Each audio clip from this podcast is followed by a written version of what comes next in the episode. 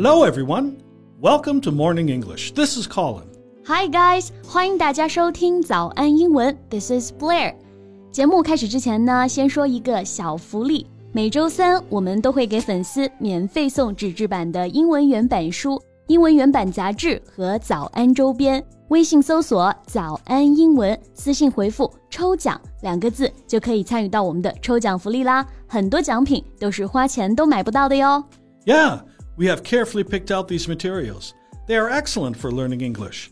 If you can finish one book, your English will surely be better. So go to the WeChat official account for the lottery right now. Good luck to all of you. Colin，你认识柯震东吗？柯震东 Mm, no, is he someone famous? Well, he used to be famous. He was an actor and participated in many good movies and TV shows. 说到柯震东这个名字，大家肯定也不陌生，对不对？在几年之前也能算是个顶流了。Okay, but why used to? He's not famous anymore? Well, he was arrested for using drugs in 2014 in Beijing. 那原本的顶流柯震东也是在二零一四年由于吸毒被抓获。Ah, okay. So I guess he's had few opportunities to play any roles since then. Yes. Over the years since his arrest, he has tried to make comebacks on several occasions, but all of them were met with a surge of resistance from netizens in the Chinese mainland.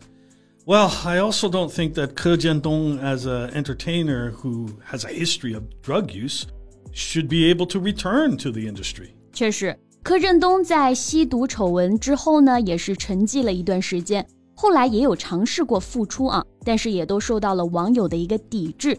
抵制 （resistance），不管是他参演的电影啊，还是节目。那复出这个单词的表达，我们来看一下 come back。Yes. So if someone such as an entertainer or sports star makes a comeback, they return to their profession or sport after a period of time away. 对，那在网上呢，也有类似于要不要再给柯震东一次机会的这种调查啊。Well, about 93% of voters said they refused to give him another chance, while 3,000 netizens were willing to wait for him to turn over a new leaf. So, 3,000 of under 14 year old stupid teenage netizens, right? 我觉得也是啊。 那网上的调查呢，大部分的网友大概是有百分之九十三的人就说不应该原谅，不应该让他复出。但是呢，还有百分之七啊，三千人左右觉得应该再给他一次机会。刚刚我们康林老师也说了啊，这三千个人呢，应该平均年龄不超过十四岁。那这里我们用到了一个表达啊，turn over a new leaf。Yeah, so turn over a new leaf means to start behaving in a better way. Here is an example sentence. Apparently, he's turned over a new leaf and he's not smoking anymore. 对，这个 turn over a new leaf，我们就可以翻译为重新开始、重新出发。一般呢是正面的、积极的。其实啊，近些年来呢，明星吸毒的事件也是屡见不鲜啊。要不我们今天就来聊一聊这个话题吧。No problem。我们今天的所有内容呢，也都整理成了文字版的笔记，欢迎大家到微信搜索“早安英文”，私信回复“加油”。两个字来领取我们的文字版笔记。Well, you know, I think drugs are a line no one should cross, especially for entertainers with influence among young people. Those who take drugs should never enter the industry as their experience will affect teenagers. 对，吸毒的劣迹艺人最不能被原谅的原因呢，是他们对青少年、未成年人所造成的影响。很多心智还不太成熟的未成年人如果去效仿自己偶像的这个行为啊， 对社会的危害是非常大的。Yeah, sometimes people, especially teenagers, may think something's cool just because their idol does it. 那 Colin 老师，你说为什么现在会有这么多的明星去吸毒啊？Why do celebrities and drugs seem to come together so often? Well, for celebrities and other high-profile individuals. Being under the spotlight and cameras 24 7 and trying to maintain an image of perfection and success can sometimes be too difficult to handle. 啊，就是说，对于明星或者说一些知名度比较高的人来说，他们无时无刻不处在聚光灯和镜头下面，需要保持一个完美的形象啊。而这些有时候是很难做到的。这个 high profile，我们就可以翻译为知名度高的、引人注目的。Yes, a high profile person or high profile event attracts a lot of attention or publicity. 对，意思就是 明星生活在这种高知名度下，压力就更大。As a result, some stars turn to drugs and try to manage the overwhelming pressure. Once the connection is made that drugs can provide them temporary relief, they may continue to use them despite knowing the negative consequences. 我觉得都是作的啊！他们压力大，可是他们也拿到了超过普通人多少倍的报酬啊！他们演一部戏、拍个电影能拿到的钱，是好多人一辈子都赚不到的。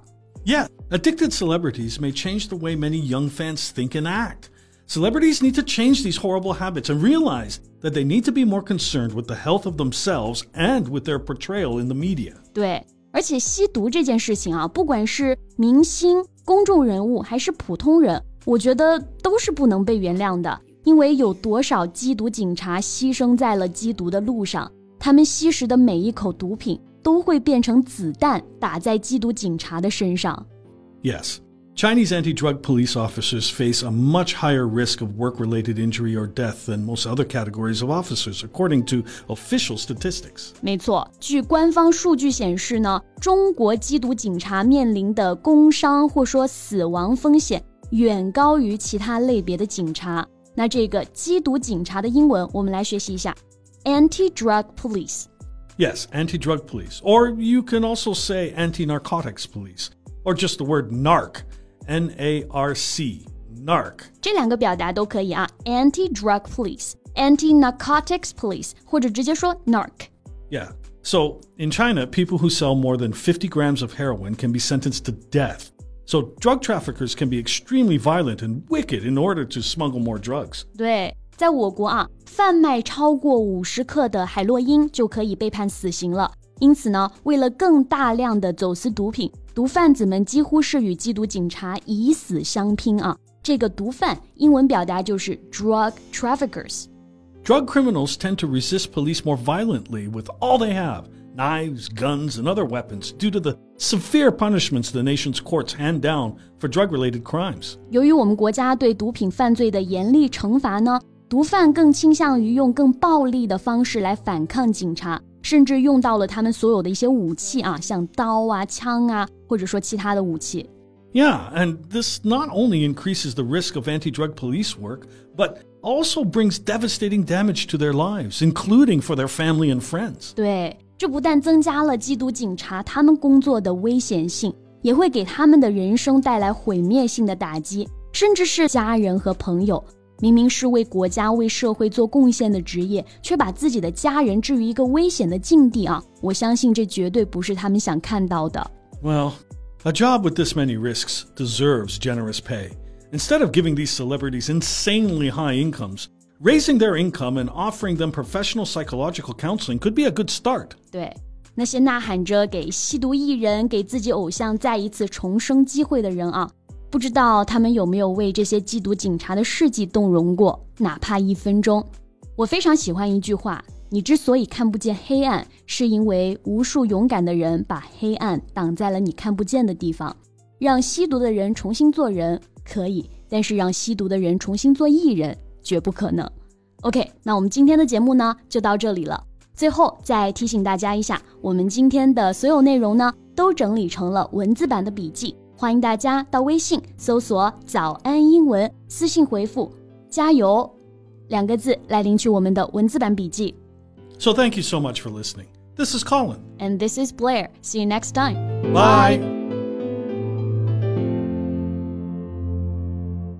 This podcast is from Morning English. 学口语就来早安英文。